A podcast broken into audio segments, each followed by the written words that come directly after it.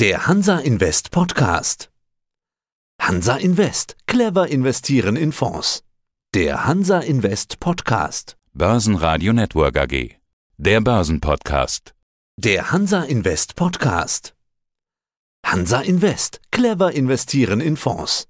Der Hansa Invest Podcast. Ja, schönen guten Tag. Ich freue mich, heute wieder beim Börsenradio dabei zu sein. Mein Name ist Manuel Jahn. Ich bin Geschäftsführer in der Habona Invest Gruppe und ja, zuständig für die laufende Überprüfung und Weiterentwicklung des Investmentfokus unserer Anlageprodukte und bin auch Leiter des Habona Research Centers und Investor in Immobilien aus dem Lebensmitteleinzelhandel, sogenannte Nahversorgungsimmobilien. Sie haben im letzten Podcast erklärt, dass Sie den Begriff auch geprägt haben und dass Sie Immobilienexperte sind. Also mal ganz abgesehen vom Spezialthema. Im letzten Podcast hatten Sie erklärt, dass Sie auch Gutachter und Beirat sind, sehr engagiert in dem gesamten Thema. Das greife ich gerne mal auf äh, und möchte mit dem Markt generell beginnen. Wir haben steigende Zinsen, zumindest in den USA, mit dem Ruf auch in Europa nachzuziehen. Man spricht von Zinswenden Ende, dem Ende des billigen Geldes und damit auch dem Ende des Immobilienbooms. Alles Dinge, die in den letzten Tagen und Wochen schon mal angesprochen wurden. Herr Jan, wie schätzen Sie die Lage ein? Ist das jetzt blinde Panikmache und bei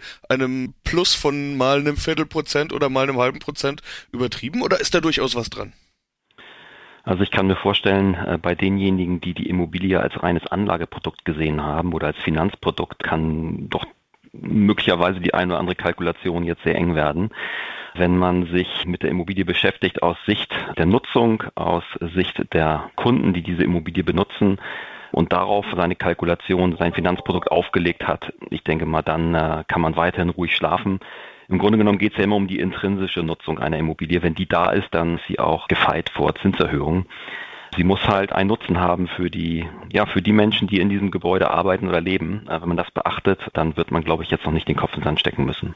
Ja, dann schauen wir es doch mal im spezielleren Bereich an. Die Immobilien, über die wir sprechen, das sind eher nicht die Immobilien, in denen man lebt, sondern eher in denen man arbeitet. Es geht um den Lebensmitteleinzelhandel beziehungsweise eben Nahversorgungsimmobilien. Ich verwende jetzt einfach mal Ihren Begriff. äh, im, im, letzten Interview hatten Sie gesagt, äh, das Zitat fand ich ganz gut, das habe ich mir rausgeschrieben. Es gibt nichts Spannenderes als den Lebensmitteleinzelhandel, weil er viel dynamischer, kreativer und innovativer ist, als die meisten denken. Habe ich gedacht, ja, hätte jetzt wirklich nicht gedacht, dass es nichts Spannenderes gibt als den Lebensmitteleinzelhandel. Was tut sich da denn gerade? Was ist State of the Art?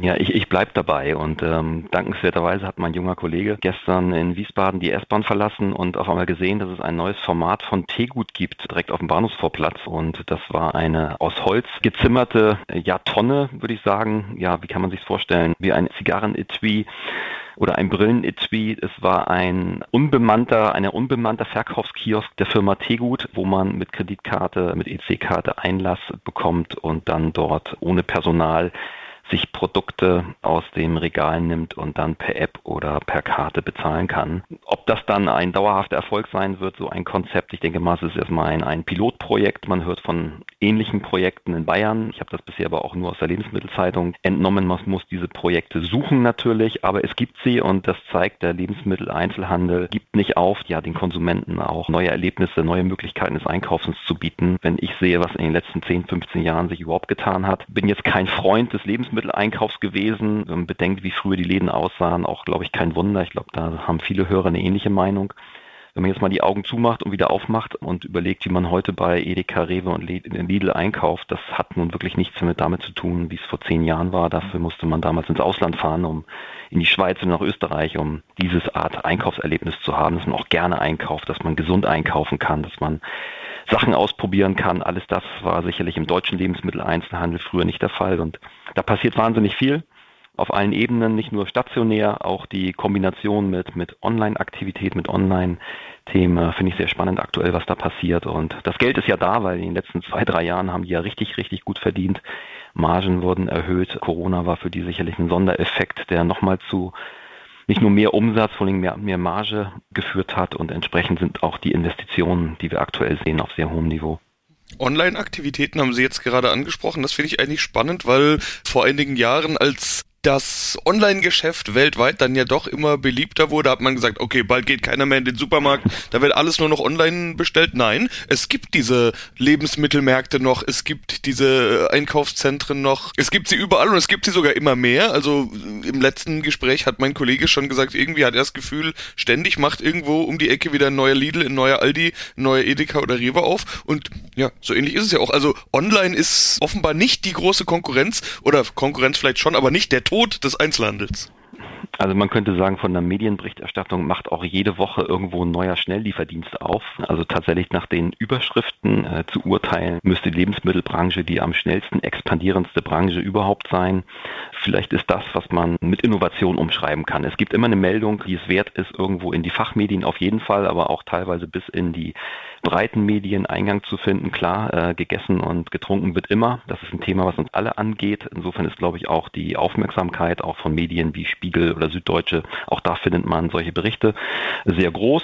Und tatsächlich passiert sehr viel, aber man muss äh, bedenken dabei, diese großen Überschriften sind kein Nachweis für Expansion im klassischen Sinne. Expansion im klassischen Sinne heißt ja, dass immer mehr entsteht, immer größere Verkaufsflächen, immer mehr Verkaufsfläche, immer mehr Anbieter und das Gegenteil ist der Fall. Also die Anzahl der Anbieter im Lebensmitteleinzelhandel ist in den letzten äh, 20 Jahren ganz gewaltig geschrumpft. Wir haben jetzt also kaum mehr als zwei Handvoll äh, Lebensmittelanbieter in Deutschland, davon die großen fünf bis sechs und wenige kleinere regionale die tatsächlich die Anzahl ihrer Standorte gar nicht erhöhen, sondern die Standorte modernisieren, abreißen, neu bauen oder erweitern an bestehenden Standorten. Da kommt nicht wirklich was hinzu. Die äh, Anzahl der Standorte stagniert schon seit 10 bis 15 Jahren bei weniger als 30.000 Standorten, zumindest was den filialisierten Lebensmitteleinzelhandel angeht.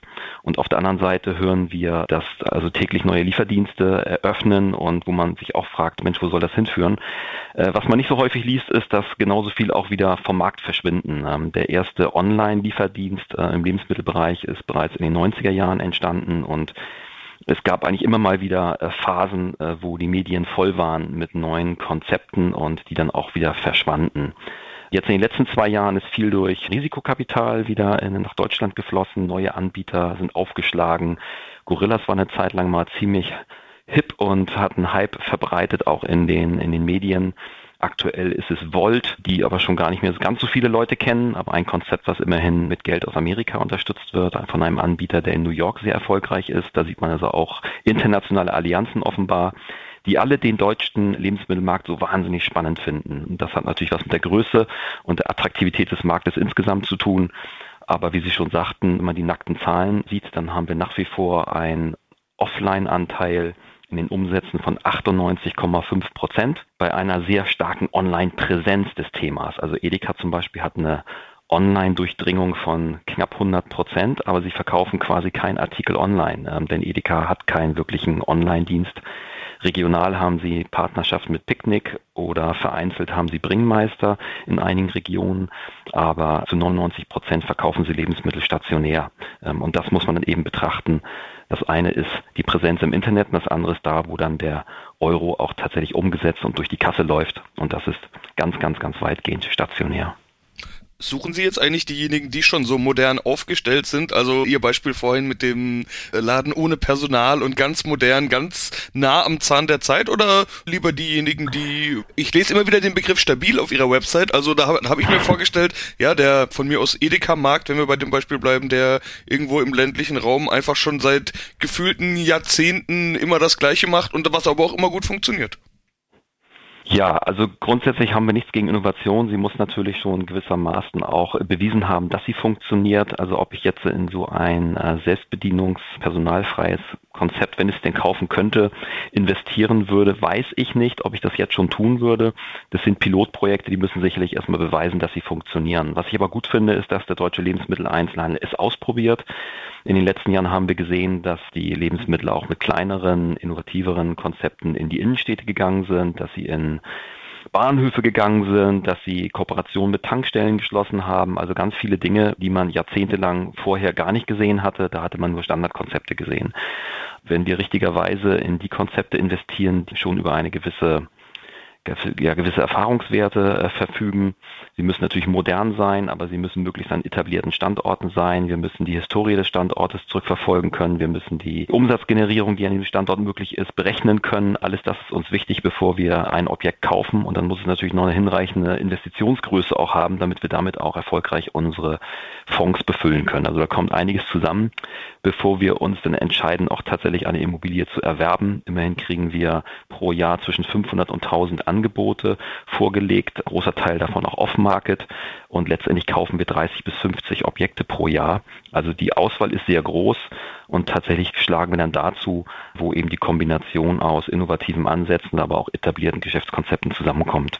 Zwei sind es gerade gewesen. Also ich habe mir mal die letzten Meldungen angeschaut und einfach mal geguckt, was kam denn zuletzt. Habe ich gesehen, äh, sie kaufen zwei Nahversorger für 10 Millionen Euro. Einmal in Niedersachsen und einmal in Sachsen. Einmal ist ein Rewe-Markt im Bau und einmal ist Netto der Mieter. Sind das passende Beispiele? Kann man daran äh, Ihre Strategie ganz gut durcharbeiten oder ist das eben einfach Momentaufnahme und die waren es jetzt gerade aktuell? Also es ist sehr repräsentativ. Also Sie haben zwei Objekte genannt und das ist genau unsere Quote bei einigen Fonds oder bei der Mehrzahl unserer Fonds, dass wir die Hälfte Discount und die Hälfte Vollsortiment einkaufen, also die Mischung haben. Der deutsche Konsument mag beides, das Vollsortiment, das umfangreicher, aber auch teurer ist und auf der anderen Seite der Discounter, der einen schnelleren Einkauf ermöglicht, günstiger ist, aber natürlich nicht so viel Auswahl bietet. Die Kombination aus beiden äh, spiegelt, glaube ich, den Einkauf so eigentlich jeden Konsumenten in Deutschland wieder. Also wenn ich Sie jetzt fragen würde, würden Sie auch sagen, Sie meiden wahrscheinlich keine Vollsortiment, aber Sie meiden auch keine Discounter. Sie kaufen da ein, was gerade passt und was bei Ihnen nah um die Ecke ist. Ich denke mal, die Kombination wird es irgendwo sein und ähm, das machen wir eben auch. Individuell müssen die Objekte natürlich eine super Qualität haben. Sie müssen modernisiert, neuwertig sein oder neu gebaut sein das, was Sie eben angesprochen haben, der eine wird noch gebaut, heißt, ähm, dass wir auch ähm, das Objekt erst bezahlen, sprich der Übergang der Immobilie erfolgt erst dann, wenn das Objekt eröffnet wird. Das heißt dann, wenn auch die Mieterträge in den Fonds reinfließen, aber wir müssen natürlich schon frühzeitig uns solche Objekte auch sichern, zeigt also, wie wir dort draußen am Markt agieren. Und das Dritte, was es zeigt, ist, dass wir ähm, sowohl im Osten wie auch im Westen kaufen. Wir haben in unseren Fonds, also je nach Fonds, eine Ostquote, eine Westquote, um für weitere Diversifizierung zu sorgen, dass die Anleger das auch in den Anlagebedingungen vorab auch erkennen können, was wir dort tun. Und wichtig ist uns eine hohe geografische Diversifizierung. Und es das heißt vor allem auch, dass der Osten nicht schlechter oder besser ist als der Westen, weil das Potenzial eines Lebensmittelstandortes immer sehr lokal gesehen werden muss, weil die Reichweite so eines Supermarktes kaum über über fünf bis zehn Minuten hinausreicht. Das ist so ein drei bis fünf Kilometer Radius und damit deckt er dann also 100 Prozent der Kaufkraft letztendlich, die vorhanden ist, auch ab. Das kann man alles sehr gut berechnen. Da muss ich gar nicht in die Großstädte gucken, wo ich äh, hohe Preise zahle für die gleiche Leistung im Zweifel. Das heißt, wenn Sie Niedersachsen und Sachsen-Anhalt sagen, dann ist das in der Regel nicht die Landeshauptstadt, in der wir kaufen, sondern ähm, das Randgebiet oder sogar in den kleinen und Mittelstädten, wo die Menschen eben in Deutschland, ja wie wir wissen, sehr zahlreich unterwegs sind und durch das Thema Homeoffice auch immer mehr Zeit verbringen. Insofern ist es schon sehr repräsentativ, obwohl es eben nur zwei Deals sind, aber es zeigt eben schon sehr deutlich das Spektrum, in dem wir sehr erfolgreich sind. Sprechen wir mal über die Einzelhändler, die dann dort vor Ort das Geschäft übernehmen, egal wie modern dieses Geschäft gestaltet ist. Überall steigen die Preise. Das ist ein Thema, das wir alle kennen, das wir im Geldbeutel wahrscheinlich auch spüren. Die Preise werden nämlich an den Kunden dann weitergegeben, also an uns, die dann in dem Laden einkaufen. Aldi Süd hat, glaube ich, dieses Jahr schon viermal die Preise angehoben, wenn ich das kürzlich richtig gehört habe. Also selbst Discounter werden teurer. Können die Einzelhändler aus Ihrer Sicht solche steigenden Preise immer an die Kunden weitergeben? Wenn nicht, dann bleiben die ja selbst drauf sitzen und das wiederum hätte ja unter Umständen Auswirkungen auf die Miete. Also da äh, sprechen Sie natürlich ein Riesenthema an. Genau das Thema, warum Inflation noch Angst machen kann. In dem Moment, wo ich natürlich höhere Kosten, die ich selber als Unternehmer habe, an meine Kunden weitergeben kann, stört mich keine Inflation. Wenn ich aber jetzt natürlich Eiskugeln verkaufen würde und die Kugel kostet hier in Hamburg aktuell so um die 1,50 Euro ähm, und müsste jetzt eigentlich die Kosten weitergeben, dass ich in Richtung 2 Euro gehe, gegenüber aber ein anderer Eishändler ist, der seine Kugeln dann maximal auf 1,60 Euro erhöht, dann werde ich vielleicht meine Kosten gar nicht voll weitergeben können. Dann werde ich ein riesiges Problem bekommen. Die Frage ist, ob es im Lebensmitteleinzelhandel auch so ist, auch so kommen könnte. Wollen wir jetzt mal die nackten Zahlen sprechen lassen? Ich glaube, die Inflation im ersten Quartal gegenüber dem Vorjahresquartal war im Lebensmittelbereich deutlich unter 10 Prozent. Das ist schon ganz ordentlich. Ich glaube, wenn Sie jetzt aber tatsächlich die Konsumenten fragen würden, wie sie die Preise tatsächlich empfinden, in Ihrem Warenkorb bei Aldi oder Rewe, äh, dann werden Sie feststellen, dass manche Produkte deutlich stärker teurer geworden sind. Und ein schönes Beispiel, was ich da habe, ist das der Eigenmarken. Äh, da können Sie zu Rewe gehen, zu Aldi oder aber auch zu Edeka. Die Eigenmarken haben zwischen 20 und 40 Prozent zugelegt. 40 Prozent ist sicherlich eine Spitze, aber das ausgerechnet bei einem Basisprodukt wie Nudeln. Also die Rewe Eigenmarke für Spaghettis, da sind die Preise von 99 Cent ein Jahr vorher auf 1,49 hochgeschnellt. Das sind übrigens nicht meine Zahlen, sondern aus einer Handelsblattanalyse. Das zeigt also, dass die Lebensmitteleinzelhändler nach Jahren eigentlich der kontrollierten Preise, äh, die gegenseitigen, des gegenseitigen Beäugens auf einmal in der Lage sind, starke Preisrunden auch durchzusetzen, und zwar nicht gegenüber dem Konsumenten, sondern zusammen mit dem Wettbewerb. Wir als Konsument haben das dann eh zu schlucken, weil wir kaum mehr Ausweichmöglichkeiten haben und im Übrigen auch in den letzten Jahren äh, weniger preissensitiv geworden sind. Also wir haben eh in den letzten Jahren jedes Jahr um, um die vier fünf Prozent mehr für Lebensmittel ausgegeben.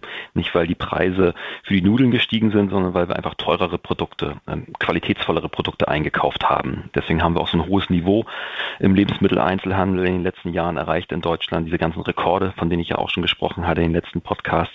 Und jetzt kommt eben hinzu, dass eben auch die Preise für die Standardprodukte steigen. Da wird der eine oder andere mal auf das Qualitätsprodukt wieder verzichten, auf das Markenprodukt verzichten und wird dafür eben für das ja einfache Massenprodukt mehr Geld bezahlen. Im Grunde genommen steuert der Lebensmitteleinzelhandel das so aus, wie es für ihn am besten funktioniert, denn er hat noch ein zweites Ass im Ärmel. Nicht nur, dass er so eine hohe Marktdurchdringung hat und überall letztendlich in der Nähe des Konsumenten sehr nah am Verbraucher dran ist, sondern dass er absolut auch die Lebensmittelproduzenten dominiert. Er ist viel stärker, viel größer als die Nestles, Unilevers und Procter Gambles dieser Welt. Er diktiert denen förmlich die Preise. Ähm, und auch wenn Nestle jetzt die Kosten aufgrund von gestiegenen Kosten ihrerseits, Rohstoffpreise sind gestiegen und so weiter, erhöhen möchte, dann gibt es immer strenge Gespräche mit Edeka und Rewe und äh, Lidl und Schwarz dann werden diese gewünschten Preiserhöhungen seitens der Industrie dann wieder deutlich nach unten gedrückt, weil die Lebensmittler in Deutschland halt mittlerweile so eine Marktposition haben, dass sie auch mal im Streitfalle ein Produkt von der Industrie einfach mal auslisten, wenn es zum Streit kommt und das dann so lange durchhalten, bis dann die Industrie nachgibt und dann wird das Produkt dann wieder eingelistet. Von dieser Marktmacht haben die Großen alle schon in den letzten Jahren reichlich Gebrauch gemacht. Auch das ist ab und zu meiner Tagespresse, mag man so ein bisschen drüber lächeln, aber das ist eben, zeigt eben recht deutlich, in welcher komfortablen Situation der Lebensmitteleinzelhandel mittlerweile ist. Das hat er sich hart erarbeitet über die letzten Jahrzehnte, aber jetzt hat er eben diese starke Marktposition gegenüber dem Verbraucher als auch gegenüber der Industrie, dass er sich wegen Inflation und gestiegener Kosten keine Sorgen machen muss, dass er da irgendwo auf irgendwas sitzen bleibt aber vermutlich nicht die gleiche Macht gegenüber den Vermietern. Miete muss gezahlt werden. Erhöhen Sie die Miete dann in so einem Inflationsumfeld auch? Ist ja ein Thema, das man bezüglich Immobilien jetzt ganz häufig hört. Manche Mieten sind ja auch an die Inflationsrate beispielsweise gekoppelt und erhöhen sich automatisch. Wie ist es bei Ihnen? Ich weiß, Sie haben langfristige Verträge. Erhöhen Sie die Mieten jetzt im Inflationsumfeld? Ja, also der Mietvertrag im Lebensmitteleinzelhandel ist ein, ist ein Standardprodukt. Ähm, dieses Standardprodukt ist, hat sich in den letzten Jahren einvernehmlich natürlich mit den großen Mietparteien entsprechend entwickelt. Das heißt, der Projektentwickler, der einen Neubau initiiert, der wird ähm, einen großen Mieter wie eine Rewe oder eine Edeka natürlich nicht über den Tisch ziehen können. Die zahlen natürlich nur die Miete, die sie auch bereit sind zu zahlen und dafür muss dann entsprechend das Produkt gewisse Qualität auch, Bauqualität haben. Dafür gibt es Standardmieterbaubeschreibungen, da steht alles genau drin, was die Mieter haben wollen. Insofern ist das ein, ein sehr offenes, transparentes Verfahren, wie so ein, ein Bau dann entsteht und welche Miete auf welcher Basis dann entsprechend zu zahlen ist.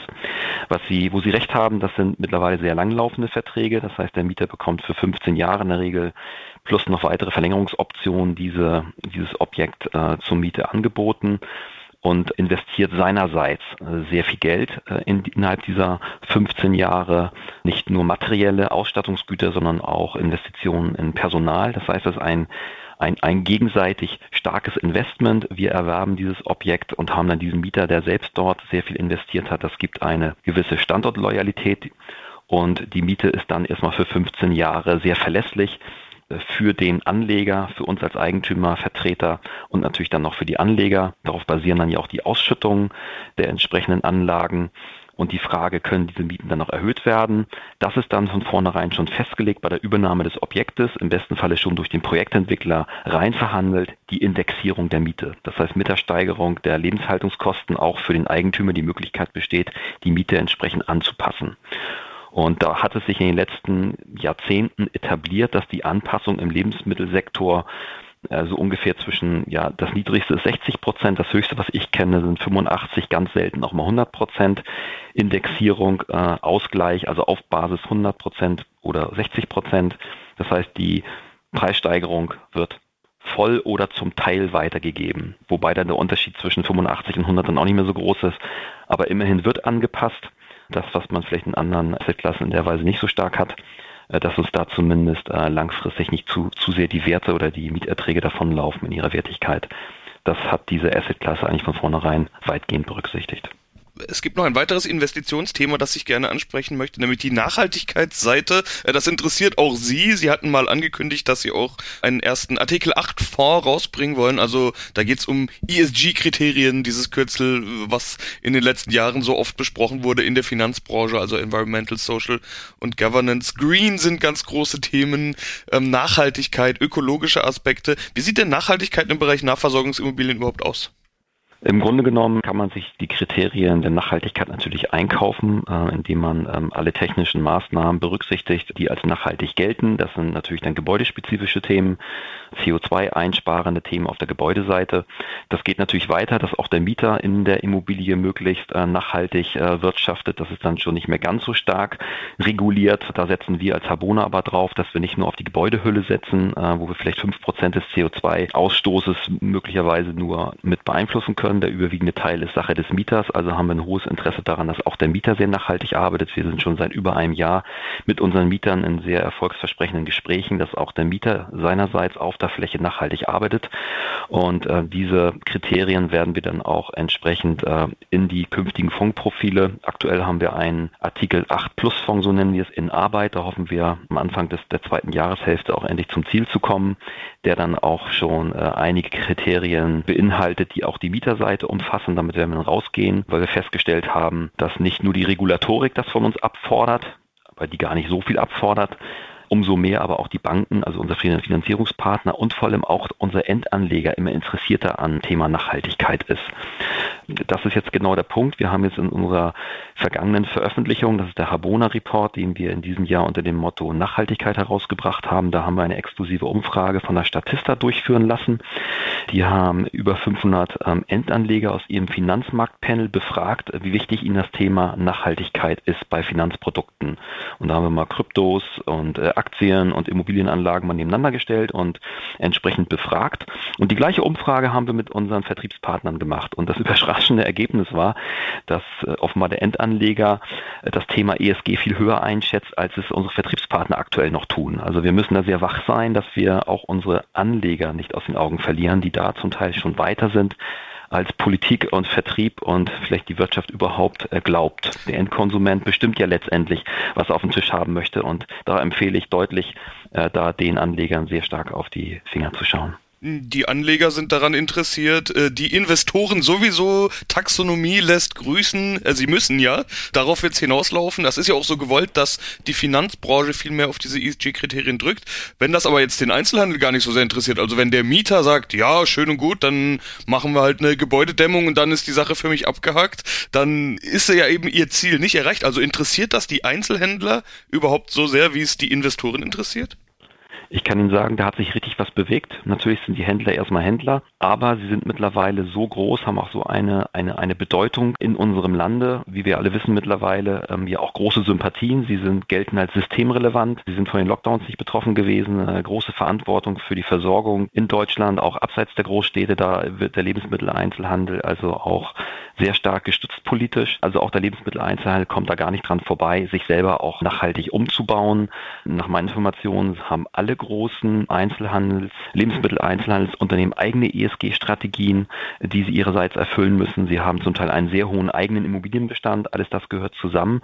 Und die Gespräche, die ich mit den großen unserer Mieter äh, führe, sind da sehr, sehr vielversprechende. Wir sind jetzt dabei, auch über das Thema Verbrauchsdaten zu sprechen, dass wir erstmal auch Informationen bekommen, was wird auf der Fläche eigentlich verbraucht, um dann gemeinsam Lösungen zu entwerfen, wie man diese Verbräuche drosseln kann. Auch dafür braucht man eine Zusammenarbeit zwischen Mieter und Vermieter. Da bin ich sehr optimistisch ich will nicht sagen euphorisch, es ist alles viel Arbeit auch im Klein-Klein, aber genau da haben wir, glaube ich, die Branchen als Mieter, mit denen man das sehr gut in den nächsten Jahren gemeinsam umsetzen kann. Sprechen wir mal über Ihre Fonds. Äh, Sie ermöglichen damit ja auch Nicht-Experten, will ich mal sagen, in den Nahversorgungsimmobilienmarkt zu kommen und darüber hinaus eben am Erfolg von Lidl, Aldi, Edeka und Co. teilhaben zu können. Geht ja nicht anders, geht ja nur über die Immobilien. Wie groß ist in, im aktuellen Umfeld das Interesse daran? Also ich kann mir vorstellen, dass äh, solches vermeintlich sichere Geschäft, sage ich jetzt mal in Anführungszeichen, gerade besonders beliebt ist in so unsicheren Zeiten. Also das Interesse ist unfassbar groß. Wir haben da richtig was losgetreten. Ich glaube auch die Umdefinition des Lebensmittelmarktes zum Thema Assetklasse Nahversorgung hatte auch nochmal ähm, vertrieblicherseits richtig was gebracht, dass es auch besser kommunizierbar ist. Der Lockdown hat es für mögliche Zweifler, was sind das eigentlich für Immobilien? Sind das eigentlich Immobilien? Zum Teil sind das ja nur Flachmänner irgendwo am Rande von irgendwelchen äh, Großdörfern. Das kann ja nicht sein. Ich glaube, mit den Veröffentlichungen und mit der, mit der Kommunikationsarbeit, die wir geleistet haben, ist da jetzt einiges begriffen worden und natürlich am eigenen Leibe hat man festgestellt, was es bedeutet, wenn man nicht mehr tagtäglich in die Innenstadt fährt, sondern in seinem Stadtteil in den Lockdowns verharrt oder in seiner Kleinstadt im Wohngebiet verbleibt, wie wichtig die Nahversorgung ist. Also vor dem Hintergrund ähm, haben wir, glaube ich, dass, dass das Thema Nahversorgung sehr weit ähm, in die Anlegerschaft eingetrieben und die Nachfrage ist so groß, dass wir kaum hinterherkommen. Denn wir kaufen ja nicht alles ein, auch wenn das Gesamtuniversum Nahversorgung riesig ist. Ähm, wir sprechen hier von fast 40.000 Standorten, die es überhaupt in Deutschland gibt. Wir selbst haben immerhin 28.000 Standorte identifiziert, die investmentfähig sind, aber es werden uns dennoch nur in Anführungsstrichen pro Jahr zwischen 500 und 1000 Objekte angeboten. Und da filtern wir so weit raus, dass wir nur 30 bis 50 ankaufen können pro Jahr. Die Nachfrage, die Investitionsgelder, die vorhanden sind, die sind immens, aber wir können immer nur peu à peu ankaufen, um die hohe Qualität auch im Ankauf auch gewährleisten zu können.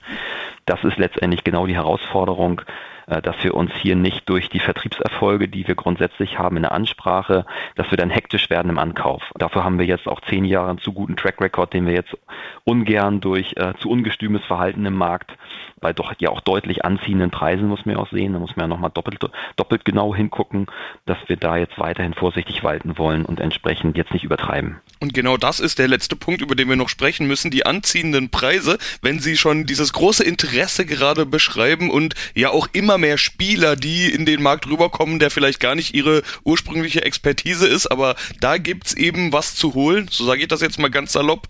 Wir kennen Anlagenotstand nach wie vor als, als großes Thema, auch wenn wenn jetzt die Zinsen vermutlich etwas steigen werden. Zinsen könnten auch bei Ihnen natürlich ein Thema werden im Kauf, dann stark anziehende Preise. Wie gehen Sie denn aktuell gerade vor? Also wie beurteilen Sie das Kaufumfeld? Also ja klar, Zinsen betreffen alle. Zinsen können wir nicht ändern. Ähm, wir können im Grunde auch nicht das grundsätzliche Preisniveau ändern. Das sind Dinge, wo wir alle in einem Boot sind.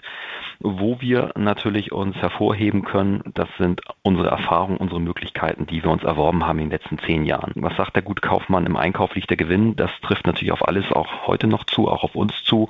Wenn es uns gelingt, weiterhin günstiger als der Durchschnitt im Markt einzukaufen, dann können wir natürlich auch Kostensteigerung besser, besser verarbeiten, als wenn wir zu teuer einkaufen. Und wenn wir uns selber die Benchmark setzen, unsere Angebotsdatenbank, die ja gigantisch ist, mittlerweile 5000 Datensätze, uns daraus Durchschnittswerte äh, ableiten, die im Moment aktuell gehandelt werden am Markt und sind wir nach wie vor zwei, drei Jahresnetto-Kaltmieten günstiger im Ankauf äh, als im Durchschnitt gekauft wird. Das heißt, wir sind hier noch deutlich besser als der Markt einkauft oder die Wettbewerber einkaufen können. Woran liegt das?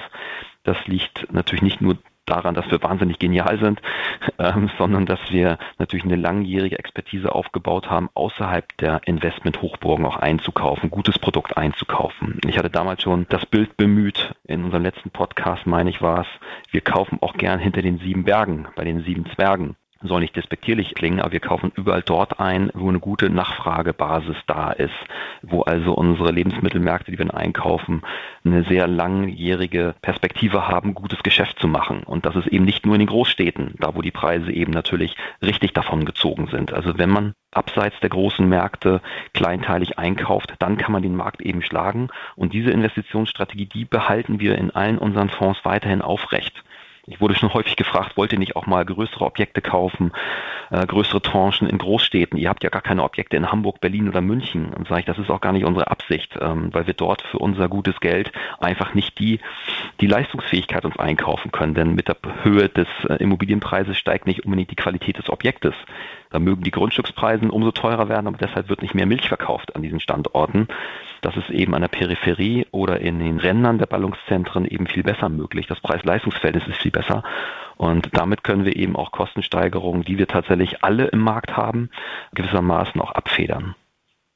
Das bedeutet, äh, Sie erwarten, dass für Sie und Ihre Fonds 2000 oder auch 2022 ein gutes Jahr wird, so muss man es ja sagen. Zuletzt hatten Sie ja den ein oder anderen Preis auch gewonnen, wurde im letzten Gespräch auch mal kurz drüber geredet. Sie erwarten, dass auch 2022 äh, für Sie ein gutes Jahr wird. Ich glaube, gerade in einem Jahr, wo es für viele schwieriger wird, also herausfordernd wird es für uns alle, aber gerade in so einem Jahr kann man ja beweisen, was in einem steckt, was man kann. Man muss sagen, dass in einigen äh, guten Immobilienjahren, äh, insbesondere in der letzten Dekade natürlich auch eigentlich alles funktionierte, kann man fast sagen. Und dann, wenn die Märkte enger werden, äh, dann sich doch erst herausstellt, welche Assetklasse, welcher Asset Manager dann entsprechend mit dem besten Geschick in diesem ja, herausfordernden Umfeld am besten umgehen kann. Insofern nehmen wir das ganz sportlich, was da auf uns zukommt, stecken, wie gesagt, nicht den Kopf in Sand, sondern jetzt können wir es mal beweisen, was unsere Produkte drauf haben, auch in diesem Jahr sich zuspitzenden Krisenumfeld, will ich mal sagen. Corona war ja schon mal quasi für viele Branchen eine, starke Krise, aber das, ja, das kommt jetzt alles zusammen. Ne? Äh, steigende Preise, höhere Zinsen, äh, Inflation, ähm, geopolitisches, kritisches Umfeld. Da wird sich jetzt die Spreu vom Weizen trennen und da bin ich im Moment sehr froh, in so einer Unternehmensgruppe wie die Habona, ja, meine Ideen weiterzuentwickeln ähm, und dann mal zu zeigen, was wir noch so alles bieten können. Insofern bin ich da sehr gespannt auf den weiteren Verlauf 22. Für die Habona kann ich schon sehr deutlich sagen, wie gut wir das hinkriegen werden. Bin aber natürlich auch mal gespannt, wie das Wettbewerbsumfeld sich entwickelt. Also das meine ich jetzt wirklich ganz ehrlich persönlich. Bin da ganz neugierig. Ja, dann wünsche ich Ihnen auf jeden Fall viel Erfolg für die nächsten Monate. Wir sind dann auch gespannt, wie es weitergeht. Herr Jan, soweit vielen Dank. Herr Lehm, ich danke Ihnen. Bis bald mal wieder. Das war der Hansa Invest Podcast. Clever investieren in Fonds. Börsenradio Network AG. Dies ist ein Marketingbeitrag, der von dem Investment- und Asset Manager Habona Invest GmbH verfasst wurde. Er dient nicht der Anlagevermittlung oder Anlageberatung. Datenquelle ist Habona, soweit keine anderen Quellen angegeben wurden. Die Anlage in Immobilienfonds ist mit Risiken verbunden. Fonds investieren in Immobilien und mithin in illiquide Vermögensgegenstände, so dass es unter Umständen schwierig sein kann, diese zu veräußern. Zudem gibt es gesetzliche Vorgaben, die die Verfügbarkeit von Fondsanteilen einschränken. So ist es möglich, dass Anteilsrücknahmen nur verzögert erfolgen können oder die Rücknahme von Fondsanteilen ausgesetzt wird. Der Wert einer Anlage und die Höhe der Erträge können zudem sowohl fallen als auch steigen. Und es gibt keine Garantie, dass die Anlageziele erreicht werden. Es ist möglich, dass der Anleger nicht den gesamten ursprünglich investierten Anlagebetrag zurückerhält. Darüber hinaus bestehen Immobilienrisiken, wie beispielsweise Wertschwankungen der Immobilie oder die Erzielung geringerer Mieteinnahmen als geplant. Die für Anlageentscheidungen maßgeblichen Beschreibungen der Risiken und sonstiger wesentlicher Einzelheiten erfolgen in den Verkaufsprospekten sowie in den wesentlichen Anlegerinformationen und den letzten veröffentlichten Jahres- bzw. Halbjahresberichten. Bitte beachten Sie diese, bevor Sie endgültige Anlageentscheidungen treffen. Sie sind in deutscher Sprache in elektronischer Form über die Websites der Kapitalverwaltungsgesellschaften erhältlich und können bei diesen auch kostenlos in Papierform angefordert werden. Eine Zusammenfassung der Anlegerrechte in deutscher Sprache ist jeweils auf den Websites der Kapitalverwaltungsgesellschaften verfügbar.